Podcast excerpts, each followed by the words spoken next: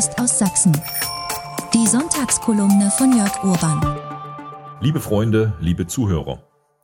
Eine intelligente Migrationspolitik ist möglich. Um den Wettkampf um die klügsten Köpfe aus aller Welt für unsere Universitäten und für unsere Unternehmen zu gewinnen, bräuchten wir vor allem eine viel niedrigere Steuerlast als derzeit. Die hohen Steuern in Deutschland schrecken ausländische Fachkräfte ab. Die brauchen wir aber, damit aus Deutschland eine Kompetenzfestung werden könnte, wie das Professor Gunnar Heinzson ausdrückt. Ebenso ist eine gezielte, moderate und punktuelle Integration tatsächlicher Fachkräfte in unserem eigenen Interesse.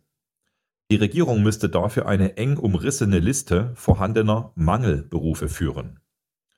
Branchen, denen in eklatanter Weise Arbeitskräfte fehlen, dürfen sich selbstverständlich um ausländische Talente bemühen. Wo es allerdings nur um Lohndumping geht, muss die Zuwanderung konsequent unterbunden werden.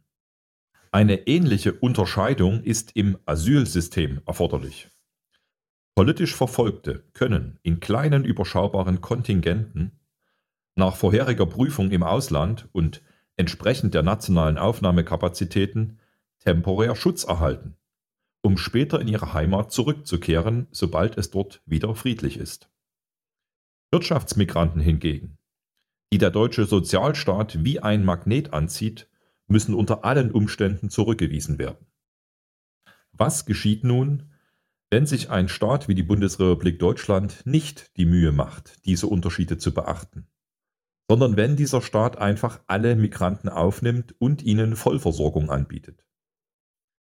Zum einen ist die Überlastung dieses Staates vorprogrammiert. Er wird finanziell schnell an seine Grenzen stoßen und dann anfangen, bei den eigenen Bürgern zu sparen. Das ist der erste Fehler. Zum anderen werden in diesen Staat genau die falschen Migranten kommen. Während Spitzenwissenschaftler einen Bogen um Deutschland machen, besteht für bildungsferne Schichten und kriminelle Clans ein immenser Anreiz, die offenen Grenzen und die Sozialleistungen zu nutzen.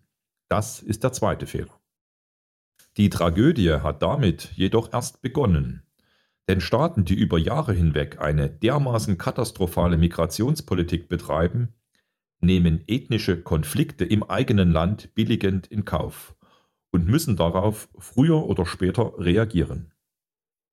In Deutschland befinden wir uns bedauerlicherweise bereits an diesem Punkt. Nach permanenter Masseneinwanderung und massiven Straßenkrawallen in vielen Großstädten Köln, Stuttgart, Berlin, aber auch Leipzig bleibt uns gar keine andere Wahl, als über Abschiebung, Rückkehrhilfe und Remigration zu sprechen. Der renommierte Oxford-Professor David Miller, ein Moralphilosoph, hat vor einigen Jahren eindringlich davor gewarnt, dass ein zu viel an Einwanderung zur Ausbildung kultureller Enklaven führt. Diese Parallelgesellschaften sind nicht nur problematisch für unsere angestammten Bürger, Schlecht integrierte Migranten sind, selbst wenn sie hierzulande mehr Geld haben als in ihrer Heimat, vielfach unglücklich. Zu diesem Ergebnis kamen auch unabhängig voneinander Professor Paul Collier Oxford und Professor Paul Schäffer Amsterdam. Collier beruft sich dabei auf Meinungsumfragen, die bei den Migranten noch vier Jahre nach dem Umzug eine Nostalgie für das vorherige Dorfleben nachweisen. Schäffer hat das vertieft und herausgefunden, dass die Eingewanderten, so sein Buchtitel, unter einer doppelten Entfremdung leiden. Sie fühlen sich nach der Migration weder ihrer alten Heimat zugehörig, noch können sie sich mit der Kultur ihres Ziellandes identifizieren. Sie fühlen sich also heimatlos. Wenn wir über Remigration diskutieren, sollten wir auch das im Blick behalten.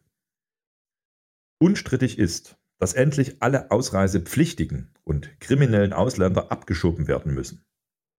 Unstrittig ist für mich auch, dass illegal Eingereiste kein nachträgliches Bleiberecht erhalten dürfen. Darüber hinaus gibt es aber auch sehr viele Fälle, die in kein Schwarz-Weiß-Schema passen. 62 Prozent der Bürgergeldempfänger in Deutschland haben heute einen Migrationshintergrund. Wenn es gelingt, diesen arbeitslosen Einwanderern in ihrer alten Heimat eine feste Anstellung zu vermitteln, dann ist das aus meiner Sicht eine umsichtige, humane und für alle Seiten sinnvolle Rückkehrhilfe. Im Zusammenhang mit der aktuell aufgeregten Debatte um Remigration sei auch noch auf folgende aktuelle Tatsache hingewiesen.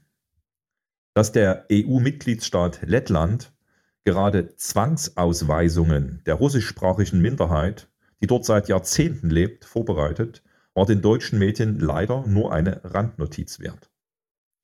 Statt die rechtsstaatliche Remigrationspolitik der AfD zu diffamieren, sollten sich die Medien lieber solchen Fällen tatsächlicher, menschenrechtswidriger Zwangsmaßnahmen widmen. Bis nächsten Sonntag, Ihr Jörg Urban. Das war die Sonntagskolumne von Jörg Urban. Jetzt überall auch als Podcast.